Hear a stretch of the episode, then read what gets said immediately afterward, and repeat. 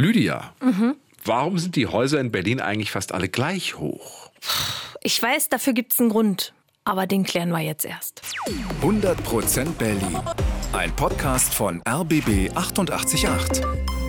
Gemeinsam mit zum Glück Berliner von Lotto Berlin. Herzlich willkommen, schön, dass ihr wieder mit dabei seid. Heute geht es um die Häuser in unserer Stadt und vielleicht ist euch das auch schon aufgefallen. Wenn ihr eine Straße in Berlin entlanglauft, zum Beispiel im Prenzlauer Berg oder Charlottenburg, sind ganz oft alle Häuser einfach exakt gleich hoch. Dass da mal ein Hochhaus dazwischen ist, das gibt's einfach nicht. Und die Frage ist, warum ist das so? Warum sieht Berlin nicht aus wie zum Beispiel New York, wo ja ganz viele Wolkenkratzer stehen? Warum sind bei uns die Häuser eher niedrig und fast alle haben die gleiche Höhe?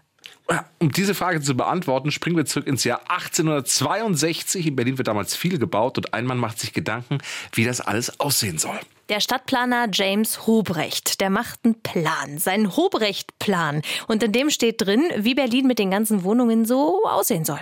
Und aus diesem Plan ergeben sich viele weitere Themen. Ja? Stichwort Brandschutz, großes Thema damals. Und vor allem die Frage, wie verhindern wir, dass ein brennendes Haus andere Häuser zerstört? Zum Beispiel, dass wenn ein brennendes Haus umfällt, es nicht das Haus auf der anderen Straßenseite kaputt macht. Aber da haben die Planer eine gute Idee. Die Straßen damals waren alle mindestens 22 Meter breit. Also sagen sie, auch die Fassade der Häuser darf höchstens 22 Meter hoch sein. Dass das umstürzende Haus eben nur auf die Straße knallt und nicht auf das Haus gegenüber. Das hat uns Christian von Oppen von der Senatsverwaltung für Bauen verraten. Also die Idee war, dass die Häuser alle gleich hoch sind, damit, falls es irgendwo brennt, nicht ein brennendes Haus auf ein anderes stürzt. Das war eigentlich die Hintergrundidee für diese Traufhöhe. Die Traufhöhe. Ja, so nennt man diese Begrenzung. Was ist das jetzt ganz genau? Also vereinfacht gesagt, die Traufhöhe geht vom Boden bis dahin, wo sich Hauswand und Dach treffen. Also eben auf die Höhe der Fassade des Hauses. Bei vielen Häusern ist an der Stelle auch die Dachrinne.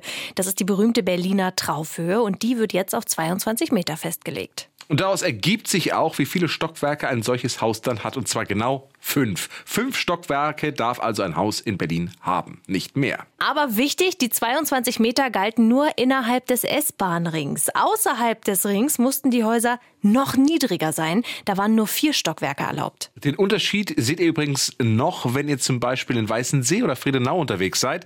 Da merkt ihr, oh, die Häuser sind ja hier niedriger als innerhalb des Rings. Oh, aber klar, es gab natürlich auch damals Ausnahmen. Gebäude, die höher sein durften, wie zum Beispiel Kirchen oder das Rote Rathaus. Die bekamen eine Sondergenehmigung, denn man wollte, dass diese Kulturbauten eben richtig zur Geltung kommen. Und das geht natürlich nur, wenn das Wohnhaus daneben nicht größer ist als zum Beispiel die Kirche. Und es gab noch einen Grund, warum die Stadtplaner die niedrigen Häuser so toll fanden.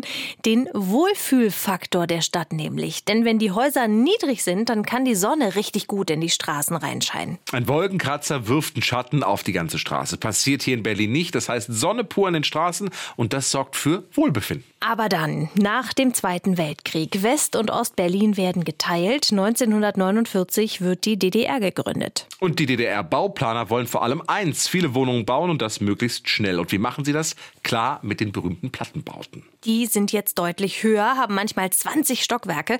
Also mit Traufhöhe 22 Meter ist da nichts mehr. Aber das war den Planern damals egal. In Westberlin bleibt die Traufhöhe bestehen, wobei es natürlich auch im Westen weiterhin Ausnahmen gibt. 1989 fällt dann die Mauer, Berlin wird wieder eins und es geht die große Diskussion los. Wie soll das neue Berlin jetzt aussehen? Es gibt ja damals viele Hochhausfans, die sagen, Berlin muss hoch hinaus. Und es gibt lange Diskussionen damals mit dem Ergebnis, die Traufhöhe bleibt. Und das tut sie bis heute.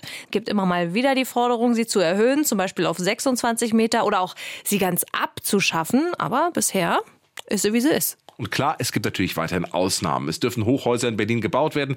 Am Alex stehen jetzt zum Beispiel welche, aber die haben alle eine Sondergenehmigung. Ansonsten gilt die Traufhöhe und wird es wohl auch weiter tun. Das hat uns Christian von Oppen von der Senatsverwaltung für Bauen auch verraten. Also ich war jetzt gerade vor kurzem auf dem alten Glockenturm der Kaiserlichen Gedächtniskirche und habe dann nochmal rausgeguckt und dachte, ja, Berlin ist schon eine flache Stadt mit ein paar Hochpunkten. Und, und ist es wahrscheinlich auch die Stadt, die wir kennen und wahrscheinlich so, wie wir sie lieben. Und das ist auch die Linie immer noch, die wir heutzutage in der Senatsverwaltung vertreten, dass das sozusagen die, die Leitidee erstmal der Stadt ist, die horizontale Stadt. Aber ist jetzt wirklich nur die Traufhöhe der Grund, warum wir keine Wolkenkratzer wie New York haben? Nicht ganz.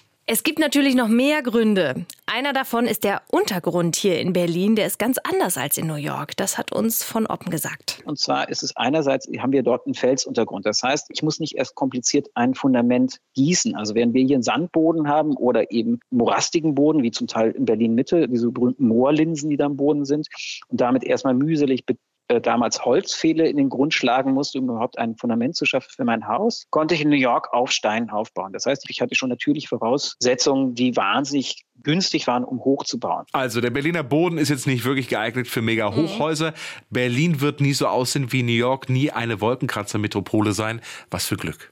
Ich finde auch. Ja. Muss ja auch nicht. Und vor allem ist ja in New York wohl immer die Luft so. Ich war noch nicht da, aber da ist die Luft dann auch immer so stickig. Da sammelt sich alles. Auch die Hitze im Sommer, wisst ihr, kann nichts abziehen. Ja, und vor allem du siehst Sonne bis 10 und dann ab 17.30 Uhr wieder. Ja. Also ist doch furchtbar. Absolut. 100% Berlin. Ein Podcast von RBB 888.